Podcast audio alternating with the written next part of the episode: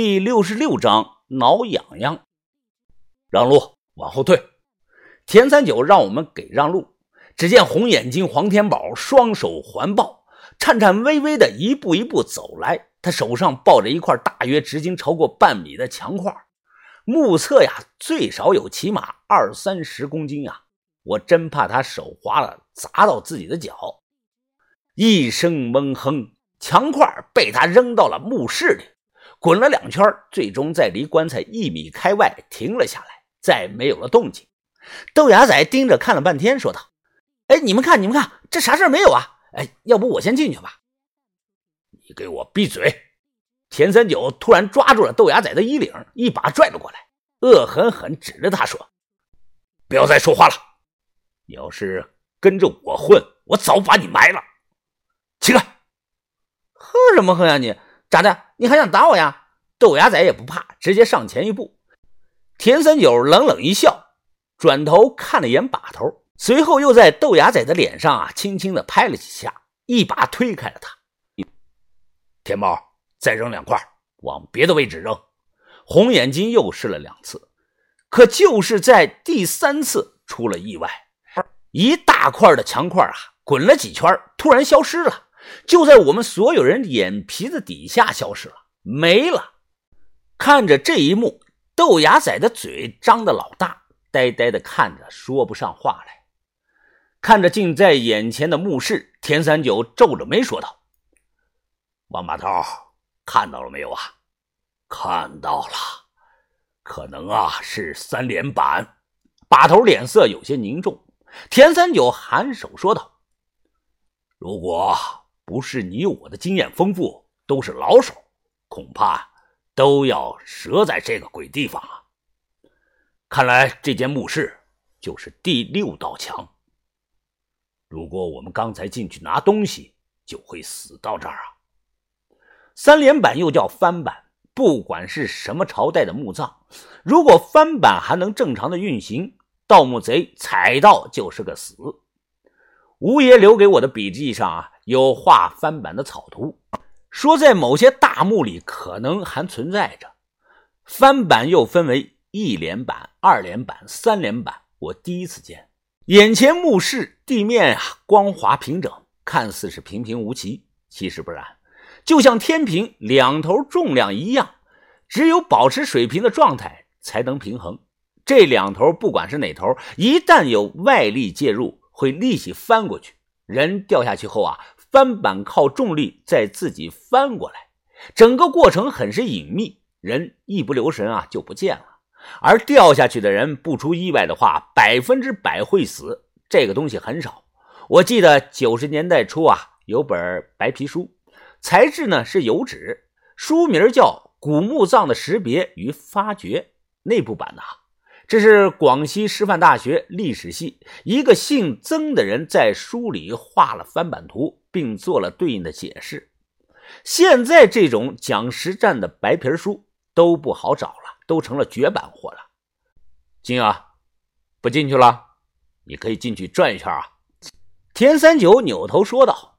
豆芽仔瞥了一眼，灿灿的笑道：“嘿嘿田哥，我我错了，我错了。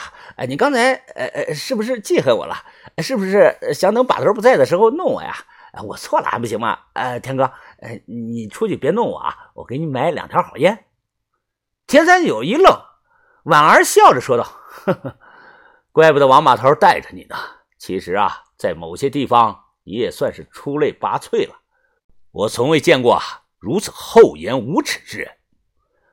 哎，把头叹了声气，不清楚在叹什么。道高一尺，魔高一丈。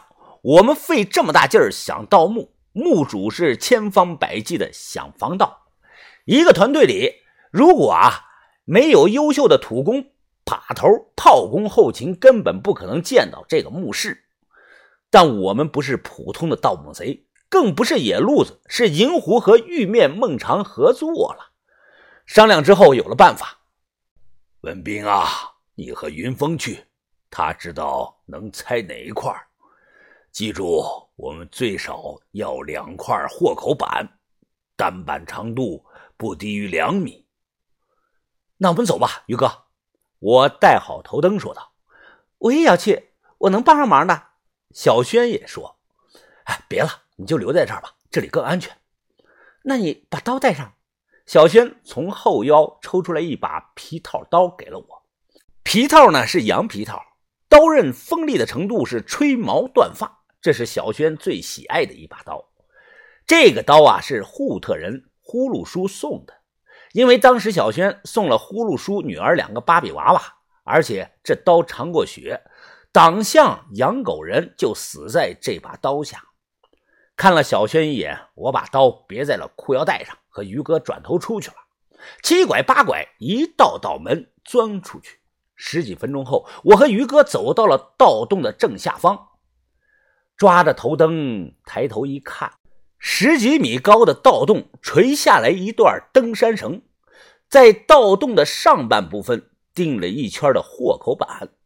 于哥抬头说道：“我上去，你告诉我哪块能拆，哪块不能拆。哦，小心，头灯有点碍事儿。”于哥咬在嘴里。他双脚缠绳，双手抓紧绳子，就靠着双手的臂力，一点一点往上爬，越爬越高。哪块啊？这块？啊，不不，那个不行，再往上一点，于哥，你背后那块可以拆。我抬头看着，来回晃着手电。于哥抓着绳子来了个托马斯回旋，转过来后啊，从背后掏出刀，准备把我选的那个豁口板撬下来。这么高。我怕他看不清掉下来，所以呢一直用手电帮忙照明。于哥，于哥，怎么了？翘着翘着，我看他突然不动了，愣在了半空中。随后，于哥突然来回扭动，像是想挠痒痒，一直想抓自己的后背。关键是动作的幅度是越来越快，越来越大。于哥，我不知道怎么了，便大喊：“我操他妈，怎么这么痒啊？不行不行，受不了了！”哎呦哎。说完，于哥抓着绳子往下滑，在离地面还有三米高的时候啊，直接松手就跳了下来，躺在地上是来回打滚。